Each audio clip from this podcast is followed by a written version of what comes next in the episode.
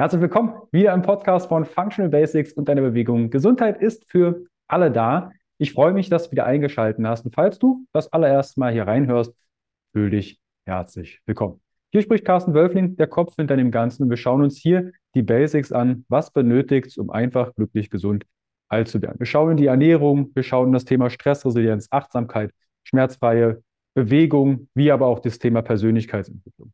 Und heute geht es um das Thema Ernährung.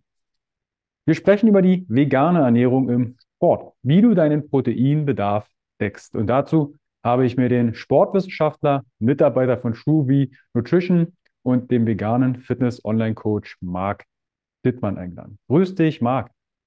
Guten Morgen, Carsten. Vielen, vielen Dank für die Einladung. Ich freue mich sehr, dass du die Zeit dir nimmst, auch deine Expertise über zwölf Jahre Fitness, über acht Jahre vegan, also 2023, Ne, falls du den Podcast 2050 hörst, sind da ein paar Jahre mehr reinge reingegangen. Marc, bevor wir die ganzen Fragen aus der Community klären, da kam was Richtung Leucin, biologische Wertigkeiten, Nährstoffe und und und. Wie bist du zu dem ganzen Thema veganer Ernährung und Sport gekommen? Jetzt bist du Sportwissenschaftler. Jetzt wird man hm. ja nicht gleich sagen, okay, als Sportwissenschaftler kommt man direkt auf die Idee, sich vegan zu ernähren. Wie war dein Weg zu diesem Thema? Ja, vielen Dank für die Frage. Die ist tatsächlich sehr spannend und die erzähle ich auch immer ganz gerne, wenn man sich kennenlernt, jetzt auch bei mir im Coaching oder wenn man die Frage halt stellt mit Veganismus, ähm, erzähle ich da ganz gerne, weil es da ein paar um Umwege gab bei mir. Also angefangen hat das mit Sport, so richtig erstmal 2010. Also mein Einstieg in die Sportkarriere, wo ich auch Lust hatte, mal richtig was zu machen. Und das war dann der Fitnesssport, klassischem Fitnessstudio. Ja, vor die Jahre war ich auch immer wieder aktiv mit Tennis, Tischtennis, Leichtathletik habe ich ein paar Jahre gemacht. Hat auch mal so mehr, mal minder Spaß gemacht, war immer so ein bisschen von den Eltern gewünscht, das zu tun. Aber ich konnte nie so richtig dann festhalten, hatte nicht so die intrinsische Motivation auch dafür. Deswegen ist das dann irgendwie alles ähm, ja, wieder weggefallen. Aber mit dem Fitnesstraining habe ich dann gestartet mit einem ja, damals äh, meinem besten Freund und wollten uns da einfach so ein bisschen körperlich verändern, wie viele in dem Alter, in der Pubertät, so ein bisschen Selbstsicherheit irgendwo gewinnen. Und ja, hat relativ schnell ziemlich viel Spaß gemacht. Man hat ja auch schnell Ergebnisse gesehen. Das war so der Hintergrund, glaube ich, auch, warum ich dann leicht daran festhalten konnte. Habe mich dann auch schon eingelesen in die Thematik Ernährung, weil ich früh mitbekommen habe, hey, wenn du da richtig gute Ergebnisse erzielen möchtest, dann musst du dich auch irgendwo mit Ernährung beschäftigen. Das heißt, ich habe da Blogartikel gelesen, ich glaube, ähm, Fitness, weiß gar nicht mehr, wie es hieß, aber eine Fitnessseite auf jeden Fall, die mir da viel wertvollen Info, äh, Input schon geliefert hat. Und ja, habe das dann so weiter durchgezogen, habe dann in der Schule das Sportabitur gemacht und das Sportprofil erstmal gewählt, Sport und Bio, die beiden Fächer, die haben dann ja auch nochmal ordentlich do. was. Du auch? Okay, du kennst es. Cool, und hat auch schon eine richtig coole Vorbereitung dann einfach so geliefert. Ich habe viel gelernt, auch in Sporttheorie, Biologie, das hat ja auch einfach gut zusammengepasst weiß es selbst. Und ja, dann nach meinem Abi 2014 habe ich dann gesagt, hey, was machst du denn eigentlich jetzt? War da noch relativ unschlüssig und dann kam aber irgendwie die Idee auf, da war auch noch äh, irgendwie meine Mutter mit im Spiel, so, hey, hier, Sportstudio mag das doch was für dich. Da dachte ich so, ja, hm, okay, warum nicht? Weiß zwar nicht, was du damit machen willst, aber habe dann 2014 äh, mich dazu entschieden, Sportstudio gestartet in Hildesheim. Ursprünglich komme ich aus Hannover, also nicht weit, weit weggekommen, bin dann auch umgezogen direkt und ja, habe da jemanden kennengelernt, der zu dem Zeitpunkt schon ein Jahr lang vegan war. Und der hat mich so ganz klassisch ja, missioniert, wenn man so sagen möchte, aber zumindest mit dieser gesundheitlichen, mit dem gesundheitlichen Narrativ auf den Veganismus gebracht, auf die Whole Food Plant-Based Diet, so haben wir es da eher genannt, aus dieser amerikanischen Richtung. Die amerikanischen veganen Ärzte kennen vielleicht auch viele. Ähm, Dr. Colin Campbell und äh, Michael Greger und Co viel aus der Richtung, auch wo die Dokus quasi ihren Ursprung haben. Da bin ich vegan geworden, 2014. Und dann hat das ja seinen Lauf genommen. Ich habe versucht, das zu vereinbaren, Ernährung und Training oder vegane Ernährung und Training. Habe aber relativ schnell gemerkt, puh, gar nicht so leicht, hatte Verdauungsprobleme, wirklich über Jahre, ständig aufgeblähten Bauch. Nach den großen Mahlzeiten, nach den vielen Hülsenfrüchten, dachte, das wird besser. Das hat mir, mir man immer wieder gesagt, dass es ähm, nach vier Wochen irgendwie besser wird, aber so richtig war das nicht der Fall. Dann war ich ständig krank im Winter. Das hat mich auch ähm, belastet, war wirklich mehrere Monate im Außer Gefecht, sagen wir zwischen Dezember im Februar, konnte nicht trainieren und entsprechend waren die Ergebnisse dann auch nicht so da, zusammen mit der Tatsache, dass auch andere Sachen nicht gepasst haben. Das heißt, Kraft- und Muskelaufbau, das, was ich weiter betrieben habe, das hat einfach nicht mehr gestimmt, nicht mehr so funktioniert, seitdem ich vegan geworden bin. Und ich wollte mir das aber nicht so richtig eingestehen. Ich war sehr ja, sehr verbissen auf das Thema vegan. Es ist, ist das Gesündeste, keine Alternative dazu und habe da auch quasi keine Anpassungen so letztlich zugelassen, habe versucht mit irgendwelchen Nahrungsergänzungsmitteln oder eins bestimmten Lebensmitteln das zu fixen, das Ganze, aber so richtig gut ist das nicht geworden. Und das hat sich erst nach fünf Jahren so richtig geändert, habe ich mich mehr geöffnet dem Thema, auch gesagt, okay, da gibt es kritische Nährstoffe, du musst vielleicht ein bisschen mehr supplementieren. Vegan hat nicht nur Vorteile, es ist auch durchaus schwierig für manche, mich eingeschlossen. Und da habe ich das dann zunehmend umgestellt und dann wurde es auch besser, habe ich wieder bessere Fortschritte erzielt und ja, mich einfach da nochmal viel mehr reflektiert was das angeht. Und das ist auch genau der Grund, warum ich jetzt als Online-Coach arbeite, warum ich bei Instagram auch über diese Themen aufkläre und vermeiden möchte, dass andere in diese Falle tappen, in die ich getappt bin und dann nicht mehr die Ergebnisse erzielen, die sich wünschen, nicht wohlfühlen, nicht gesund fühlen und auch nicht dann mehr die Fortschritte erzielen im Training, was natürlich schade ist. Das so als mhm. kurzer Also erstmal vielen lieben Dank, Marc, an der Stelle, dass du auch die, ich nenne es mal unangenehmen Seiten beleuchtest. Genauso ich komme ja eigentlich eher aus der Paleo-Ecke. Ähm, ich gebe dem kein Label mehr. Ist, bei mir gibt es vegetarische und vegane Tage. Und da gibt es aber auch mal Tage, wo ich vielleicht Innereien oder so esse, weil ich auf dem, auf dem Wochenmarkt war und da zumindest den, den Wilddealer äh, spreche. Aber ich kann das vollkommen nachvollziehen. Bei mir war so vegan, als ich meine Freundin kennengelernt habe, 2012. Ähm, sie war vegetarisch, vegan unterwegs und ich habe wirklich von einem Tag zum anderen einfach alles ausgetauscht. Also Proteine, zack, hatte ich dann auf einmal 250 Gramm Tofu auf dem Teller und ich hatte ähnliche Themen wie du. Blähungen, ich hatte dann ähm, Blähbauch, Bauchschmerzen, also irgendwie, mhm. und dann kamen auch die Themen, ne? ist ja einfach nur eine Anpassungssache, aber ich hatte da richtig zu tun. Ja. Jetzt ist äh, die Sache, ich würde das vielleicht direkt hier anknüpfen, weil die Frage kam aus der Community. Mit welchen Herausforderungen hast du dich denn neben dessen, zum Beispiel der Verdauung, noch konfrontiert gesehen in dem Thema vegane Ernährung oder mit welchen Themen kommen deine Klientinnen und Klienten zu dir? Mhm, also es deckt sich teilweise mit den Problemen, die ich auch selber hatte. Also selber hatte ich es ja schon gesagt, eben in der Vorstellung Verdauungsprobleme, wie du auch beschrieben hast mit ähm, Blähung, das berichten wirklich einige. Dann ähm, tatsächlich dann die Schwierigkeit, auch Kraft und Muskulatur aufzubauen, was ich auch angesprochen hatte.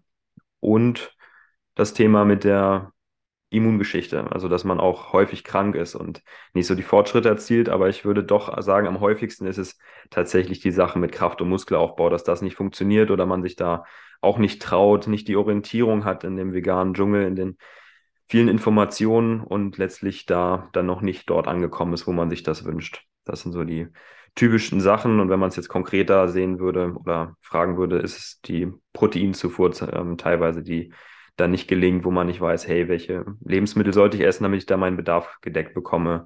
Die Energiezufuhr, da herrscht oft große Unklarheit. Man isst entweder zu viel durch den Umstieg auf vegan, man isst zu wenig, also da gibt es beide Extreme und das führt natürlich dann je nach Ziel auch dazu, dass man nicht dahin kommt, wo man sich das wünscht. Mhm. Das Thema zu viel, zu wenig. Wir haben ja quasi vegane Ernährung im Sport, Proteinbedarf.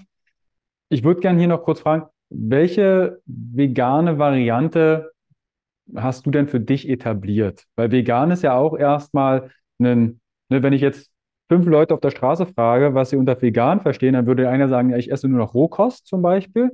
Dann gibt es welche, die sagen, ich esse nur noch Hülsenfrüchte. Wie würdest du denn vegane Ernährung aus deiner Sicht, wie du sie durchführst, ähm, jemanden auf der Straße erklären? Das ist tatsächlich eine gute Frage. Hm, diese verschiedenen Unterformen, die kenne ich natürlich auch und bin ich auch quasi durchgelaufen, sei es jetzt irgendwie wenig Fett zu essen, wenig Kohlenhydrate oder auch die Sache mit Rohkost, wenn man den Gesundheitsbezug hat. Wie ich es jetzt mache und wie ich es auch empfehlen würde im Sport, ist da ein ja, weniger perfektionistischer Ansatz, der versucht, die Bereiche Sport und Gesundheit zu vereinen. Das heißt, wenn möglich, so viel unverarbeitet vollwertig wie möglich, sagen wir mal so 80-20-Regel, Pareto-Prinzip ähm, würde ich auch hier anwenden. Das heißt, äh, die, die, Großteil, der Großteil der Nahrung wirklich unverarbeitet, ähm, viele vollwertige Lebensmittel und dann ein gewisser Teil, 20 Prozent, dürfen auch verarbeitete Lebensmittel sein, wo man sich dann erleichtert, den Proteinbedarf zu decken. Das heißt, Fleischersatzprodukte dürfen eine Rolle spielen oder wenn der Energiebedarf auch höher ist, dann ist es sehr sinnvoll, auch mal auf Vollkornprodukte zu verzichten oder dann auch mal gezielt Weißmehlprodukte einzusetzen, um da seinen Energiebedarf zum Beispiel auch zu decken. Proteinpräparate zu nutzen. Das kann einem wirklich sehr, sehr helfen, da den Bedarf zu decken. Und ja, weiß nicht, ob das die Frage so beantwortet, wie man es auf der Straße erklären würde, die, die Ernährung. Ja, zum einen einmal dieses Perfektionismus hat in der Ernährung, da sind wir vielleicht uns sehr einig, nichts zu suchen. Egal in welcher Form, es sollte zielführend sein für dein, das, was du dir vornimmst.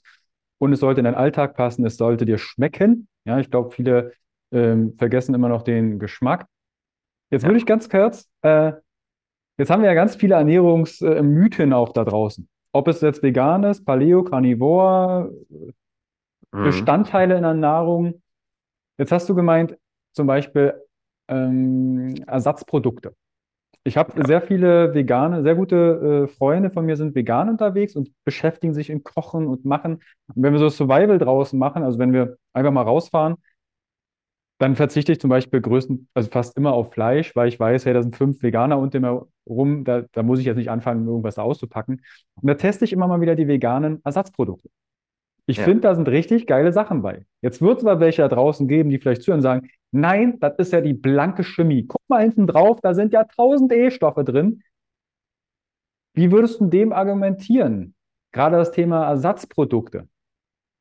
Mhm. Vegane Würstchen. Ne? Da kriegst du manche kriegen schon Herzen, äh, Haarausfall und sagen, ja, warum nennt man das denn jetzt Wurst?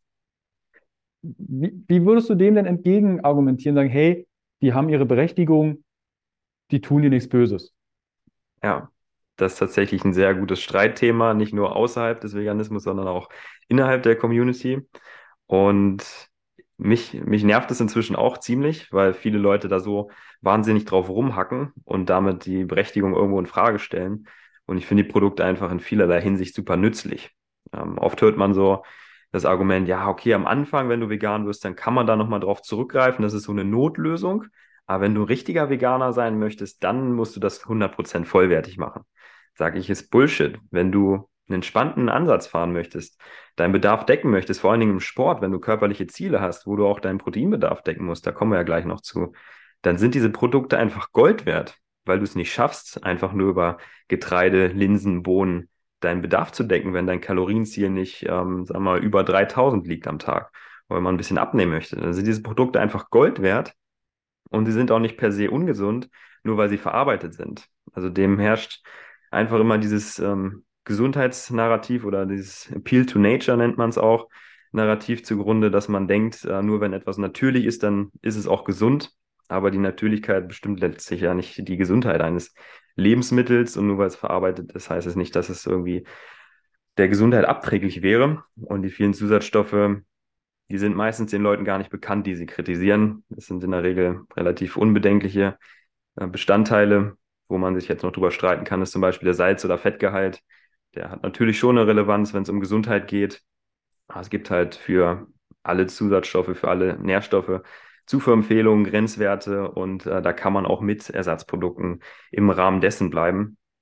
Und wenn man sich einfach die Nützlichkeit bedenkt und die Tatsache, dass letztlich alles Chemie ist, ähm, jeder Chemiker würde sagen, ja, Blödsinn, dieses Argument, ähm, alles und nichts Chemie und ähm, deswegen ist es noch lange nicht schlecht dann äh, dürfen diese Produkte definitiv ihren Platz finden und nicht nur für Leute, die gerade irgendwie übergangsweise das probieren. Nein, ich nehme das auch täglich und das war einer der Haupthebel, die mir geholfen haben, wieder Kraft und Muskeln aufzubauen. Und ähm, ich erlebe immer wieder, dass Leute das meiden und es ihnen dann tatsächlich sogar eher schwerer fällt, damit körperliche Ziele zu erreichen und dann auch einfach die Lebensqualität letztlich ein bisschen verloren geht, weil man ja vielleicht doch Lust hat auf Produkte, die so ähnlich aussehen oder wie Fleisch schmecken, aber man sagt, hey, ich mache das der Ethik wegen und ähm, ich möchte einfach nicht, dass Tiere für mein Leben ausgebeutet werden. Und deswegen nehme ich diese Produkte und sie helfen mir dann gleichzeitig noch, da meine Ziele zu erreichen. Also da sprechen ganz viele Sachen dafür und ziemlich wenig dagegen. Ja, also da auch schon mal vielen lieben Dank, Marc, an der Stelle, dass sehr viel Dogmatismus, Radikalismus, das meiste bei der Ernährung geschieht zwischen den Ohren in unserem Kopf. Unser Körper braucht bestimmte Nährstoffe, er braucht zielführend Energie. Wenn er die nicht bekommt, wird er in irgendeiner Form auf längere Frist kompensieren dürfen. Dafür sind wir ausgelegt. Das muss jetzt nicht dafür führen, dass wir tot umfallen. Aber dann sagst du, ne, dann baust du vielleicht nicht gut Muskeln auf. Dann bist du vielleicht nicht ganz so fit, nicht ganz so klar im Kopf. Und, und, und. Versucht mal ein bisschen weniger drüber nachzudenken in der Ernährung und euch das zu verkopfen. Vielleicht äh, an der Stelle. Lass uns mal auf das Thema Proteine zu sprechen kommen, weil das ist ja eine große Herausforderung im Bereich vegane Ernährung oder ist für manche eine Herausforderung. Mhm. Vielleicht hier erstmal die Basics. Für was sind denn Proteine relevant? Erstmal unabhängig, ob pflanzlich, tierig. Für warum sind Proteine im Sport so relevant? Also Proteine sind unverzichtbar, jetzt mit oder ohne Sport, ist egal. Brauchen sie für Enzyme, wir brauchen sie für unsere Muskeln, wir brauchen für diverse Stoffwechselprozesse. Also ohne Proteine kommen wir einfach nicht aus. Und deswegen braucht der Körper einfach ein gewisses Maß an Proteinen. Wir können sie nicht selber herstellen, wir können sie nur abbauen. Und ja, insbesondere hatte ich gerade schon gesagt, im Sport, unsere Muskulatur ist im Wesentlichen aus Proteinen aufgebaut und deswegen liegt eben nahe, dass wir Proteine da brauchen, um unsere Muskulatur zu verändern, aufzubauen, je nachdem, was das Ziel ist. Andererseits können Proteine auch in gewisser Weise zum kleineren Prozentsatz auch dann in kritischen Situationen zur Energiebereitstellung genutzt werden. Das heißt, wenn wir längere Ausdauerbelastungen haben, Marathon laufen oder so, dann können sie sogar auch als Energiereservoir ähm, herangezogen werden. Ähm, sie spielen eine Rolle im Immunsystem. Ähm, vielfältig, wirklich sehr, sehr wichtig, Proteine. Ja, ich sage immer, wir sind ein großer Haufen Aminosäuren. Ob es die Haut, ob es ein Auge ist, ob es die Haare sind, sind alles kleine Proteinketten, ja. Aus, zusammengesetzt aus den Aminosäuren. Und wenn wir zu wenig davon bekommen, eventuell brauchen wir nicht täglich immer on point, aber wir sind immer in einem Wechsel zwischen Auf- und Abbau. Ja. Bestenfalls wollen wir aufbauen und uns erhalten. Deshalb spielt dann die Proteinmenge doch schon eine Rolle. Welche Mengen sind denn so empfehlenswert, je nachdem, ob ich eher inaktiv bin, vielleicht im Ausdauer- oder Kraftbereich. Welche Dosierungen oder Mengen sind da empfehlenswert, Marc? Mhm. Wenn ich jetzt inaktiv bin, dann reichen wahrscheinlich so ungefähr ein Gramm pro Kilogramm Körpergewicht. Wenn man jetzt nicht stark übergewichtig ist, gilt das als gute Faustformel. Dann hat es jetzt bei pflanzlicher Ernährung ein bisschen angehoben, weil die Verdaulichkeit, die Qualität ein bisschen geringer ist als bei tierischen Proteinen. Deswegen gehe ich mal davon aus, dass wir uns hier, oder ich beschränke mich mal hier auf die Empfehlung für tierische Proteine, äh, für pflanzliche Proteine, Entschuldigung. Aber das gilt im Wesentlichen auch für ähm, Proteine im Allgemeinen. Und wenn ich jetzt sportlich aktiv bin, das heißt mindestens zwei, zwei bis dreimal die Woche was mache oder da auch Ziele habe in dem Bereich, Muskeln aufbauen möchte, abnehmen möchte, dann steigt der Proteinbedarf nochmal weiter. Gleiches gilt aber auch für den Ausdauersport. Das heißt, ich fange mal an mit dem ähm, Kraftsport. Da sind die Empfehlungen, dass man mindestens 1,5, 1,6 Gramm pro Kilogramm Körpergewicht an Protein zu sich nehmen sollte, um die Erholung optimal zu fördern, um Muskulatur aufzubauen. Wenn man jetzt sagt, hey, ich möchte gleichzeitig auch noch ein bisschen Körperfett verlieren, dann ist die Proteinempfehlung sogar noch ein bisschen höher, bewegt sich so zwischen 2 und 2,7 Gramm, damit man sicherstellt, dass man keine Muskelmasse verliert, währenddessen man in einem höheren Kaloriendefizit ist, wo man Fett verliert, neigt man natürlich ab einem bestimmten Zeitpunkt dazu, auch Muskelmasse zu verlieren oder auch die wieder heranzuziehen zur Energieversorgung. Also der Körper versucht das hier dann wieder zu kompensieren. Deswegen ist da auch eine erhöhte Proteinzufuhr empfehlenswert. Außerdem Proteine auch wichtig für die Sättigung und deshalb dann auch nochmal ein Grund, warum man das in der Diät nochmal ein bisschen mehr in den Fokus nehmen sollte. Für den Austauschsport gibt es aber auch die Empfehlung, dass man mindestens 1,5, 1,8 in dem Bereich, vielleicht auch 2 Gramm pro Kilogramm Körpergewicht an Protein zu sich nehmen sollte. Das wissen viele tatsächlich nicht. Die denken, ach, das sind nur für die Leute, die pumpen wollen, ist das relevant mit den Proteinen. Nein, auch im Austauschsport ist es äh, von Wichtigkeit, weil wir auch hier bei längeren Belastungen die Proteine teilweise zur Energieversorgung heranziehen, weil enzymatische Prozesse in der Muskelzelle ablaufen, die auch ähm, einen erhöhten Protein-Turnover, also einen Umsatz ähm, mit sich bringen.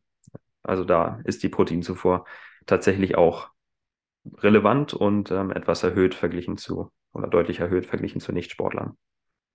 Ja, tatsächlich gerade im, im Triathlon-Bereich.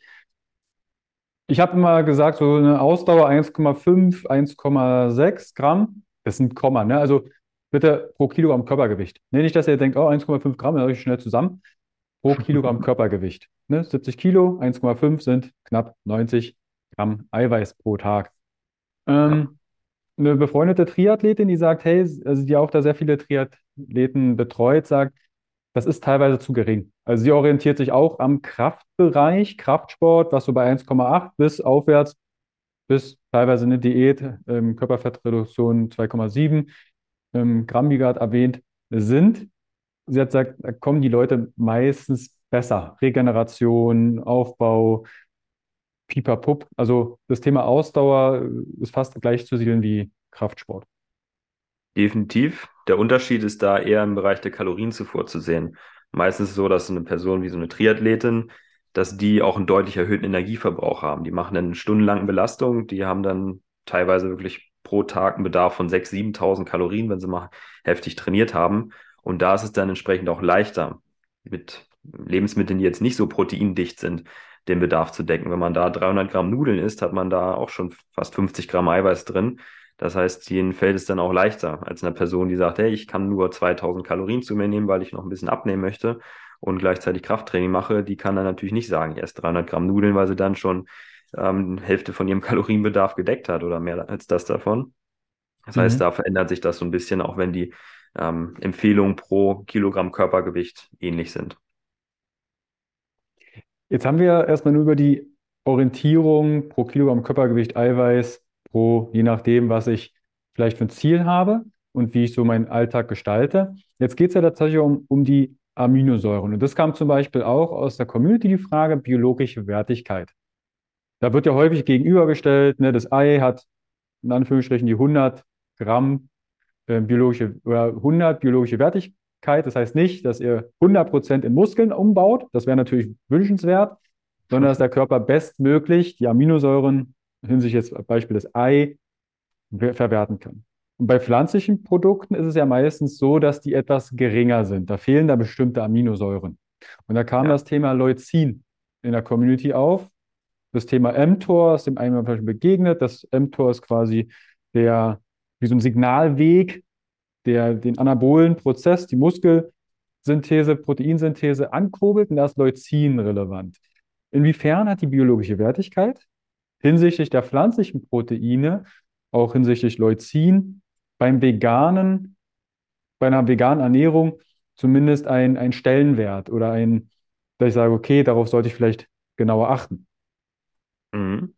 Du hast es schon gut erklärt, gerade mit der biologischen Wertigkeit. Die Ei hat man da vor einigen Jahren äh, mal als Referenzwert gewählt. Und da schneiden die pflanzlichen Proteine einfach ein bisschen schlechter ab. Wir haben da heute noch äh, mehrere neue Scores, die das nochmal in Relation setzen, auch die Verdaulichkeit mit einbeziehen. Und da ist es eben so, dass pflanzliche Proteine im Schnitt bestimmt ja, 25 Prozent oder so schlechter abschneiden als die tierischen Äquivalenten. Man weiß aber heute, dass die Wertigkeit gar nicht so wichtig ist, weil man sich dabei ja nur isolierte Proteinquellen anschaut. Und klar, würde man jetzt nur Eier essen versus nur Getreide, dann sieht es relativ schlecht aus für das Getreide. Das machen aber die wenigsten Menschen, insbesondere vegan Lebende, versuchen ja schon verschiedene Lebensmittelgruppen miteinander zu kombinieren. Auch innerhalb von Mahlzeiten hat man dann mal einen Getreidebaustein drin, dann eine Hülsenfrucht.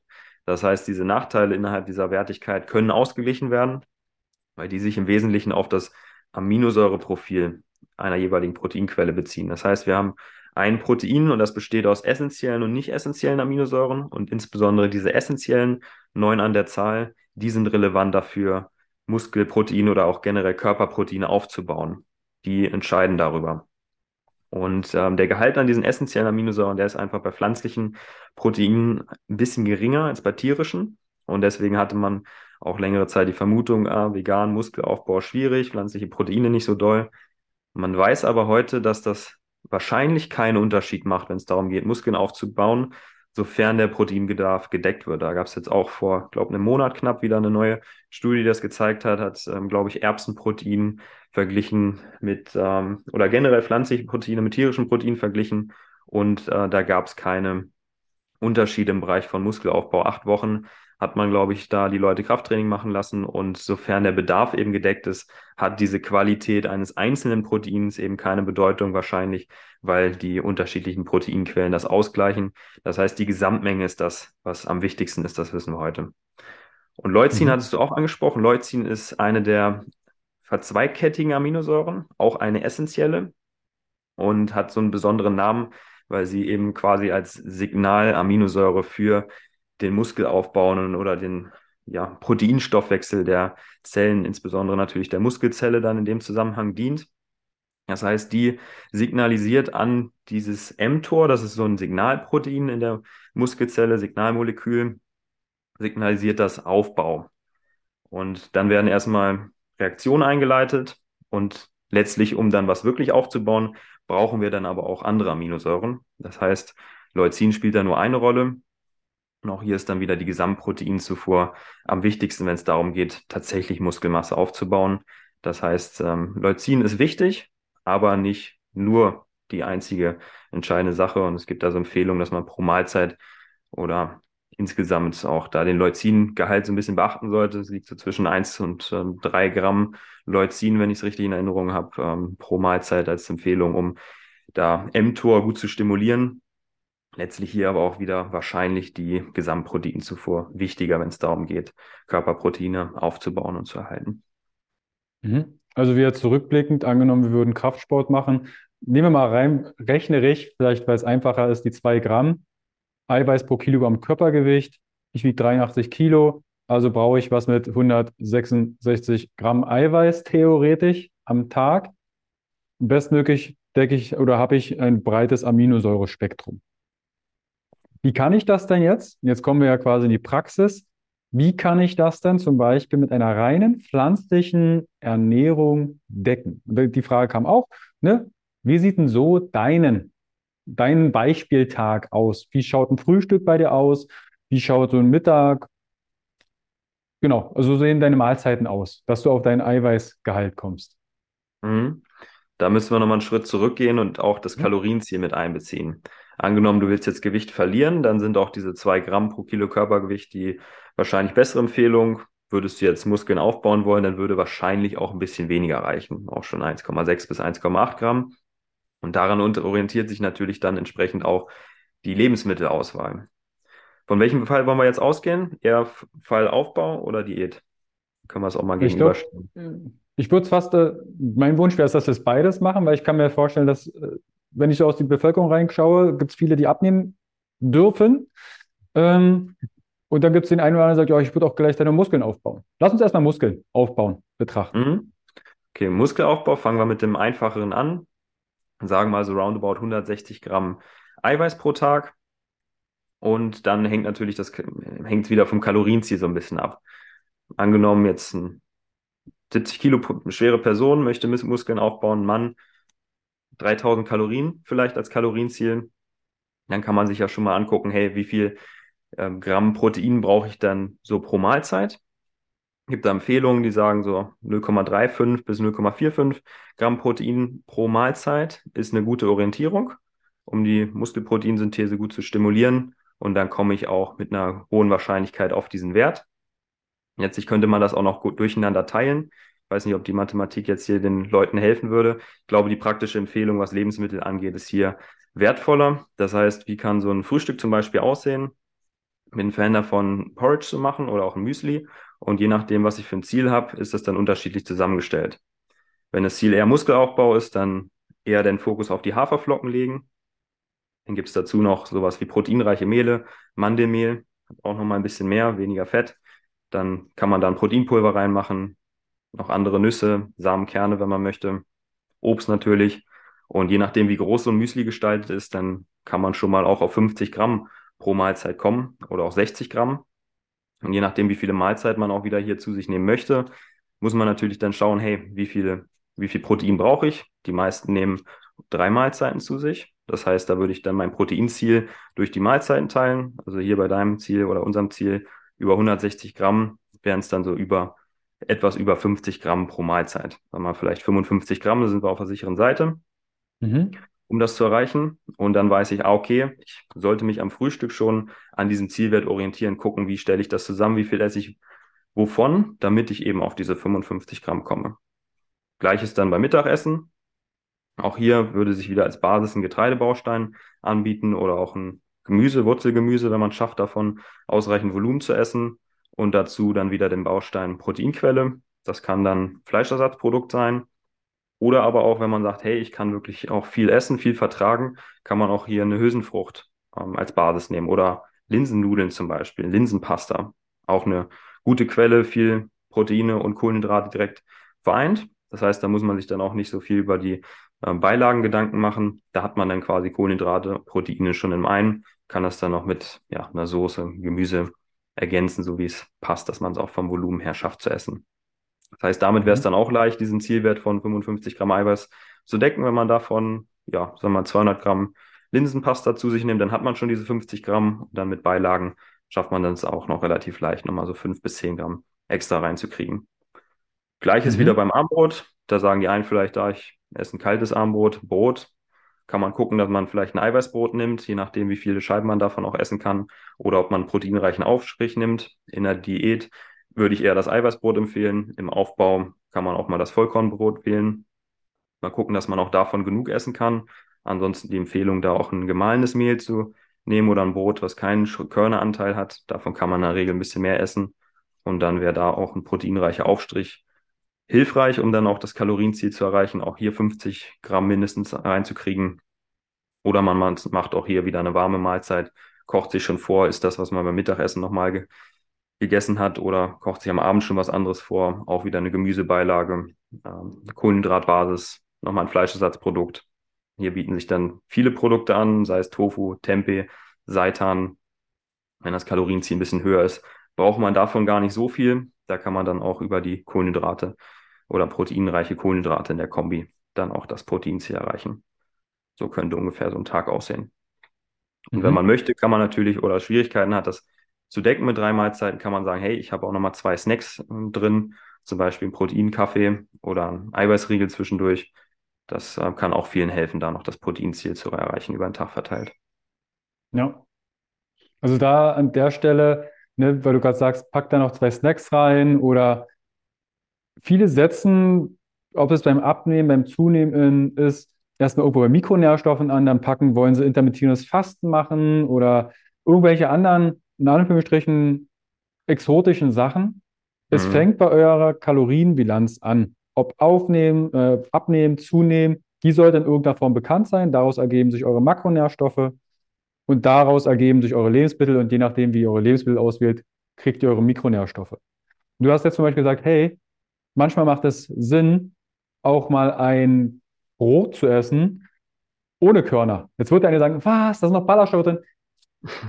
es muss zielführend sein. Wenn du das Gefühl hast, du kommst nicht auf deine Energie, weil du Muskeln aufbauen willst, du brauchst vielleicht 3000, 4000 Kilokalorien, dann wirst du wahrscheinlich auch statt vielleicht Haferflocken Cornflakes essen, weil einfach viel mehr Energie in einem kleineren Volumen steckt. Ja. Ich glaube, das ist manchen gar nicht bewusst. Ja. Diese Energiedichte ist ein ganz wichtiger Punkt, das ist nochmal eine tolle Ergänzung. Ähm, da muss man sich wirklich ein Stück weit entscheiden, hey, was ist mir in dem Moment wichtiger? Wirklich maximale Gesundheit oder doch der Muskelaufbau?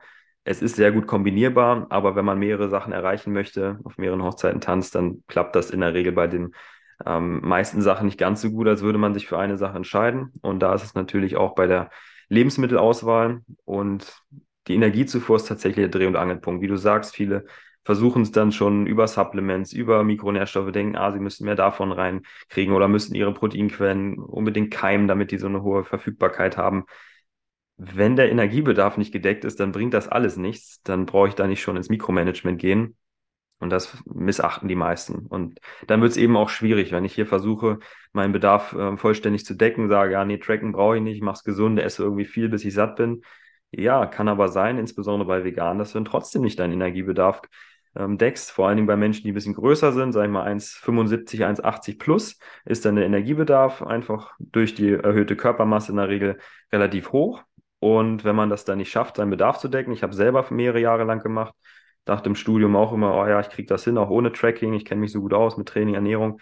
Ja, nö, wenn du deinen Energiebedarf nicht deckst, dann kannst du noch so hart, noch so gut trainieren, dann wird es nicht vorangehen. Das heißt, da ist die Klarheit elementar wichtig und dann kann man von dem, vom Groben ins Feine gehen, kann man sich die Makros angucken, wie du es gesagt hast. Hey, insbesondere Proteine, Rest kann man dann mit Kohlenhydraten und Fetten aufteilen.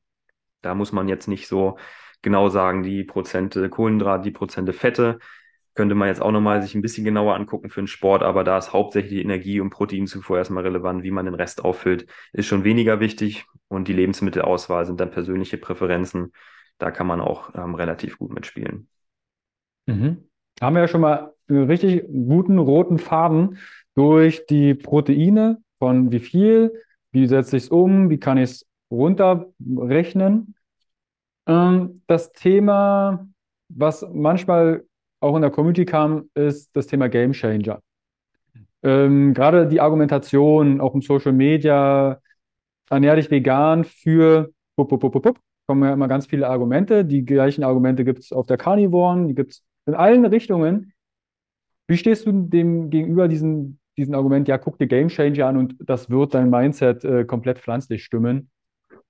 Was findest du vielleicht an dem Film gut und was äh, gibt es vielleicht Kritik, wo du sagst, hey, da sollte man mit bestimmten Aussagen vielleicht vorsichtig sein? Hm, auch eine sehr gute Frage. Kriegen wir relativ oft, haben wir auch schon bei uns im Podcast behandelt, das Thema. Also mein früheres Ich bis 2020 hätte gesagt, cooler Film, guck dir das an, so wirst du auf jeden Fall vegan. Gleiches gilt für die anderen Dokus. Bei mir war es übrigens Forks Over Knives, was mich damals zum Veganismus gebracht hat, da zu Beginn meines Sportstudiums durch den Kollegen. Und deswegen war ich auch immer von diesen Dokus sehr, sehr angetan. Leider muss man sagen, dass diese Dokus alle nicht den ja, wissenschaftlichen Ansprüchen äh, gerecht werden, die man haben sollte an so ein Ernährungsthema. Ernährung einfach hochkomplex ist und die meisten Dokus, die man allgemein findet, sind nicht so gut recherchiert.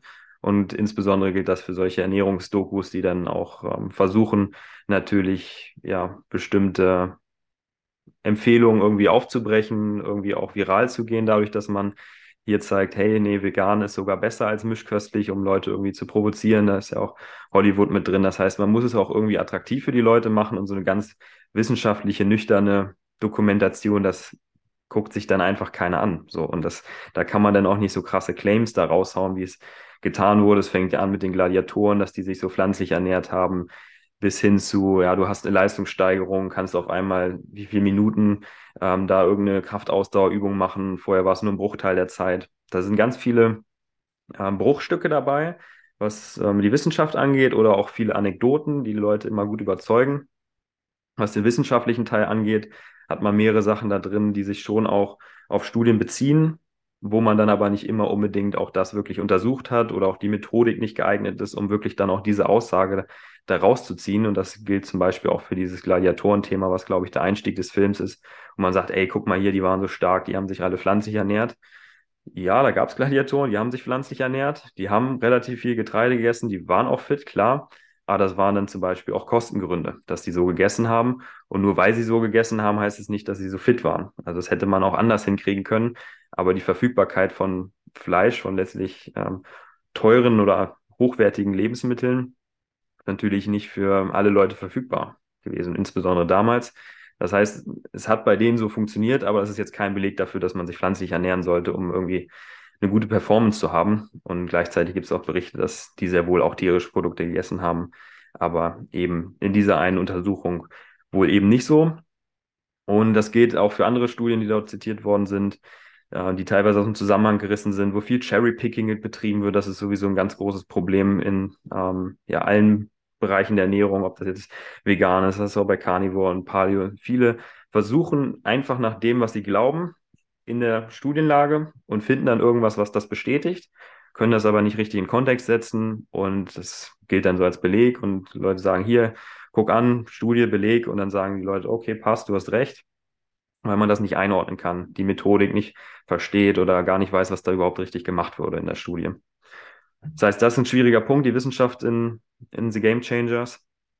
Und andererseits diese vielen Anekdoten, die eigentlich überhaupt keinen Wert haben, um eine Aussage zu treffen für Ernährung. Wenn dir irgendeine Person erzählt, ich habe das gemacht und ich habe dadurch das bekommen, ja, wow, kann man zur Kenntnis nehmen, aber hat eigentlich überhaupt keine Bedeutung. Also Erzählungen von einzelnen Personen sind wertlos, um irgendwas zu bewerten, sei es ein Supplement, sei es eine Ernährungsform, weil da so viele Störfaktoren dabei sind, so viel ähm, Placebo-Effekt. Also da brauchen wir überhaupt nicht anfangen. Das ist einfach unbrauchbar, um irgendwas zu bewerten. Und das wird ganz viel in diesem Film gemacht. Es überzeugt die Leute, weil sie sehen, aha, den Leuten geht es besser dadurch, aber man weiß gar nicht, warum ging es ihnen besser. Es sind so viele Faktoren, die mit reinspielen. Das heißt, man kann mit diesen vielen Berichten keine gute Aussage darüber treffen, ob das wirklich so ist. Und letztlich sagt der Film ja aus oder entsteht der Eindruck, hey, mit vegan wirst du noch leistungsfähiger, als wenn du ja, dich mischköstlich ernährst. Und da haben wir aber tatsächlich in der Studienlage keine Evidenz dafür, dass das wirklich so ist. Wir haben Indizien dafür, dass man im Austauschsport vielleicht leichte Vorteile hat durch eine gesteigerte Kohlenhydratzufuhr. Wir haben Indizien dafür, dass es vielleicht etwas nachteilig ist im Krafttraining, weil uns da die Proteine fehlen, hatten wir jetzt schon. Letztlich zeigt sich aber da wahrscheinlich oder aktuell kein Unterschied zwischen den Ernährungsformen. Und deswegen kann man nicht sagen, hey, diese Ernährungsform ist besser oder schlechter für dich. Letztlich ist es auch dem Körper ja egal, ob man sich vegan ernährt oder mischköstlich. Es geht ihm nur die Nährstoffe. Und das, was man mit vegan oft hinkriegt, mehr Obst, Gemüse, Getreide, Kohlenhydrate, was dann auch in gewisser Weise leistungssteigernd ist, oder auch die Anti Antioxidantien in Obst zum Beispiel, in Beeren, die man meistens ja nicht so viel isst, wenn man sich sehr tierproduktlastig ernährt und dann anfängt auf einmal, wenn man pflanzlich wird. Und viele deswegen berichten, dass sie sich so, so viel besser erholen können. Das könnte man ja natürlich auch hinkriegen, wenn man sich trotzdem weiter mischköstlich ernährt, muss man ganz äh, trocken so sagen wenn man sich einfach ein bisschen anders ernähren würde, aber dafür müsste man die tierischen Produkte nicht eliminieren. Und genau ist eben der Punkt. Also die Eliminierung von tierischen Produkten bringt keinen Leistungsvorteil. Man könnte es einfach auch mischköstlich machen. Das muss man ganz klar und hart so sagen. Und das wird eben in dem Film verpasst, weil man versucht, eben die vegane Ernährung als vorteilhaft für die Leistung irgendwie darzustellen. Auch im Kraftsport, Bodybuilding werden auch Aussagen von Leuten, die überhaupt nicht vegan waren, sondern nur vegetarisch oder pesketarisch ähm, herangezogen. Das heißt, da mhm. wird vieles durcheinander geworfen und ähm, deswegen empfehle ich, um das abzuschließen, abzurunden, das Ganze, den Film nicht als Motivation zu sehen, sich vegan zu ernähren oder rein pflanzlich. Das kann eine Motivation sein, sich ein bisschen pflanzenbetonter zu nähern, durchaus. Aber letztlich habe ich von vielen schon gehört, ich bin vegan geworden, weil ich Game Changers gesehen habe. Und wenn man mal bedenkt, dass der Veganismus eigentlich eine ethische Philosophie ist und gar nichts mit Leistungssteigerung, Gesundheit oder Umwelt zu tun hat, ist das, finde ich, nicht der richtige Weg, sich für das zu motivieren. Und das wird dann früher oder später dazu führen, dass man so ein Problem bekommt wie ich. Leistung läuft nicht, Kraftaufbau läuft nicht, krank oder sonstiges. Und dann, wenn man sich nicht auf die Ethik besinnt, dann kommt man eh wieder davon ab. Du hast gerade gemeint, vegan ist ja eigentlich eine ethische Philosophie. Da würde ich gern einfach um deine Hintergründe, was war für dich oder was ist für dich der Stellenwert, warum du dich weiterhin auch vegan ernährst? Ist auch eine gute Frage. Wenn man jetzt das gehört hat von mir die letzten Minuten, wird man vielleicht sagen, ey, warum ist der Typ überhaupt noch vegan? Also es hat ja angefangen mit Gesundheit im Studium, das hatte ich schon gesagt. Und dann habe ich mich natürlich mit diesen Dokus und auch mit dem Austausch mit anderen, kommt man ja in diese Vegan-Bubble rein, informiert sich noch hier und da, Instagram-Profile und so weiter. Natürlich auch irgendwann mit Umwelt beschäftigt. Da kam dann ähm, Fridays for Future, Students for Future mit rein. Das habe ich dann im Studium auch noch mitgenommen. Das heißt, ähm, Umwelt ist mir auch sehr, sehr wichtig geworden, Nachhaltigkeit. Und da gibt es ja auch durchaus den Link zwischen einer 20 pflanzlichen Ernährung, es muss keine rein vegane sein, aber einer pflanzenbetonten Ernährung und Nachhaltigkeit gibt es durchaus eine Verbindung. CO2 zum Beispiel angeht, Wasserverbrauch, aber das sind auch ganz schwierige Themen. Da wollen wir jetzt nicht äh, vorgehen äh, oder reingehen in diese Themen. Das wäre auch nochmal eine eigene Folge wert. Aber mhm. das hat mich dann auch nochmal bestärkt, ähm, beim Veganismus zu bleiben, auch wenn ich gemerkt habe langsam, hey, das mit Gesundheit, das ist nicht ganz so haltbar, wie ich mir das am Anfang äh, vorgestellt habe. Da gibt es ja ganz wilde Claims mit Herzerkrankungen, Krebs und so weiter, dass ähm, da vegane Ernährung der Gamechanger ist. Auch das ist nicht so. Das ähm, könnte man an einer anderen, einer anderen Stelle auch nochmal vertiefen. Und ähm, genau, das Umweltthema kam mit dazu und irgendwann dann auch immer mehr das Ethische. Also es kriegt man natürlich dann auch mit und habe da auch Dokus in dem Bereich gesehen, habe mich da ausgetauscht und habe gemerkt, hey, Moment mal, eigentlich geht es ja um die Ethik und mittlerweile hast du ja so viel ausprobiert, du weißt, was nicht funktioniert, jetzt weißt du aber auch, was funktioniert Und warum solltest du zurückgehen zu einer mischköstlichen Ernährung, wenn du mittlerweile die gleichen Ergebnisse erzielst wie vorher, wenn nicht sogar bessere, weil du dich einfach noch besser auskennst im Allgemeinen, wenn du es einfach auch vegan jetzt kannst?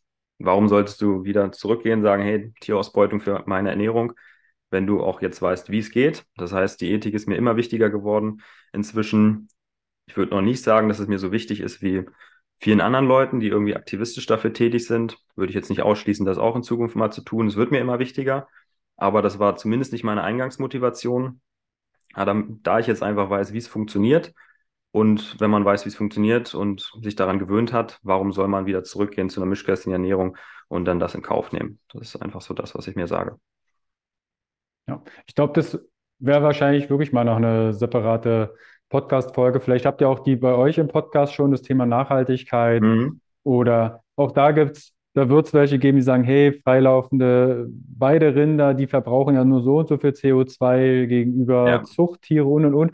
Also die ganzen Perspektiven, was ich zumindest bei meinen Klienten und auch Seminarteilnehmern immer feststelle, aber auch um Social Media, dass die Leute verwirrt sind, dass sie ja. nicht, sie würden sich gern irgendwo zuordnen und das ist vollkommen menschlich, dieses Schubladendenken macht es uns einfach. Schublade auf, vegan rein, Schublade zu. Bestimmte ja. Modelle, das macht es einfach einfacher im Leben, diese Dazugehörigkeit. Aber trotzdem da in dieser Schublade hat man das Gefühl, da ist manchmal boah, ein Riesenchaos. Ja, das ist bei Vegan auch ein ganz großes Problem. Definitiv. Marc, jetzt hast du gemeint, ihr habt einen Podcast. Und ich glaube, das Thema Proteine, da hört da am besten nochmal in einzelne Stellen rein, weil da ist wirklich ein roter Faden jetzt drin, ne? wie viel Berechnung und äh, Umsetzung ja. auf dem, auf dem Teller. Wie informierst du deine, dein Umfeld, die Bubble, dass auch das Thema innerhalb dieser Schublade vegan mehr Klarheit stattfindet. Podcast hast du erwähnt. Wie kann ich mit dir zusammenarbeiten? Wo kann ich mehr über dich erfahren? Podcast ist eine, eine Sache, die du schon angesprochen hast. Ansonsten bin ich natürlich primär bei Instagram unterwegs unter Vegainer. Den Namen habe ich auch schon länger da. Versuche ich viel aufzuklären im Bereich veganer Mythen. Ich versuche Inspirationen zu liefern, was Rezepte angeht, wie man eben den Proteinbedarf auch decken kann, sowohl in der Diät als auch im Aufbau. Da nehme ich meine Community gerne mit, zeige so ein paar relativ spontane Rezepte meistens, die ich kreiere oder auch Einblicke in meine Mahlzeitgestaltung oder was für Gerichte ich einfach so esse. Das heißt, da kann man sich sehr viel Inspiration holen. Bin auch im engen Austausch mit meiner Community, mache regelmäßig Umfragen und frage auch immer mit einer Begrüßungsnachricht, hey, was sind die Themen, die dir wichtig sind und versuche natürlich da den Content auch entsprechend dran auszugestalten und zu sehen, hey, was sind vielleicht noch andere Herausforderungen, die ich jetzt selber nicht hatte, weil jeder hat ja individuelle Herausforderungen. Das heißt, über Instagram läuft ähm, eigentlich mein hauptsächlicher Austausch ab und da trete ich auch in Kontakt mit Leuten, die potenziell Interesse haben an einer Zusammenarbeit, das heißt an einem Fitness-Coaching, was ich entweder eine 1 zu 1 Betreuung anbiete oder seit diesem Jahr auch in Form von einem Gruppencoaching. Ähm, Gruppencoaching sieht das so aus, dass man eine 1 zu 1 Betreuung mit mir von der Woche 1 bis mindestens Woche 12 oder innerhalb von 12 Calls, wie man es nimmt, eine Struktur im Bereich der Ernährung entwickelt oder erstmal den Status quo auch festhält und dann guckt, wo soll die Reise hingehen? Was sind so die größten Hebel? Wo sind die größten Probleme im Bereich der Ernährung? Und gleichzeitig sich auch das Training anschaut. Hey, was ist mein Trainingsziel? Wo möchte ich hinkommen? Habe ich gesundheitliche, körperliche Ziele? Und dann wird beides aufeinander abgestimmt und von Woche zu Woche wird das Ganze verbessert werden, neue Routinen, neue Gewohnheiten implementiert, verschaffen wir uns Klarheit durch Tracking zum Beispiel. Dadurch, dass wir das Ernährung, äh, das Training uns anschauen, per Video-Feedback arbeite ich da man erarbeitet ein Training oder erweitert ein bestehendes und guckt, wie das funktioniert und stellt eben sicher, dass es dann auch in der Kombination mit der veganen Ernährung auch wirklich fruchtet. Gleiches mhm. im Gruppencoaching. Da gibt es dann zwei bis vier wöchentliche Gruppencalls mit mir und Kollegen auch noch, wo dann auch noch die Themen Schmerztherapie dabei sind. Das macht mein Kollege und auch Ernährungstherapie. Das heißt, wenn es jetzt mal ein bisschen spezifischer noch wird, auch er mit dabei. Mit dem mache ich mir auch den Podcast zusammen. Das ist der Dominik Machner. Dem habe ich auch studiert und das ist auch die Person, die mich damals vegan gemacht hat. Also es hängt alles miteinander zusammen. Und genau, in der Gruppe läuft das Ganze genauso ab. Da ist es dann über mindestens sechs Monate. Und da hat man dann nochmal die Community so mit drin, wo man sich dann auch gegenseitig motivieren kann, auch die gleichen Themen behandelt, aber nur nicht im 1 zu 1 Setting. Genau, das ist eine Sache. Ansonsten hast du die Tätigkeit bei Truvy angesprochen. Da versuche ich natürlich auch Mehrwert zu kreieren. Da geht es darum, kritische Nährstoffe in dem Bereich aufzuklären. Wir haben auch ähm, Produkte im Angebot, die die Proteinzufuhr zum Beispiel erleichtern, da essentielle Aminosäuren. Das war auch damals das Produkt, warum ich dann ja, zu Truvy gegangen bin. Das war damals noch in der Gründung. Wir sind immer noch ein Startup. Und ähm, das geht natürlich auch Hand in Hand mit der Arbeit, mit den Herausforderungen, die ich selber habe und hatte und die viele andere Leute auch haben. Genau, das sind so die Hauptdinge. Ansonsten jetzt auch seit letztem Jahr bin ich noch ähm, auch Referent bei der Veginale, alleine oder auch mit meinem Kollegen im Zusammenhang mit dem Podcast. Das heißt, auch da gibt es die Möglichkeit, mich oder uns kennenzulernen, Fragen zu stellen und sich Vorträge anzuhören. Das sind so bisher die wesentlichen Medien, wo ich aktiv bin. Das soll auch noch erweitert werden. Aber zum aktuellen Zeitpunkt, wie gesagt, hauptsächlich Instagram. Das verlinke ich euch natürlich alles, alles in die Show Notes. Wenn ihr den Podcast hört von, von Marc und mit dem Dominik oder ähm, auf dem Instagram-Kanal unterwegs seid, teilt das mit euren Liebsten. Ne, ich habe auch in meiner Community rumgefragt, könntet ihr euch vorstellen, mehr pflanzliche Kost beziehungsweise von tierischen Produkten zurückzuziehen? Manche sind vegetarisch, vegan. Es gibt so viele Wege, die nach äh, Rom führen. Wenn ihr das konsumiert, teilt das mit euren Liebsten. Ne, dass wir da noch mehr Menschen erreichen und liken, abonnieren, eine Nachricht schreiben, Fragen stellen. Das macht es wesentlich interaktiver.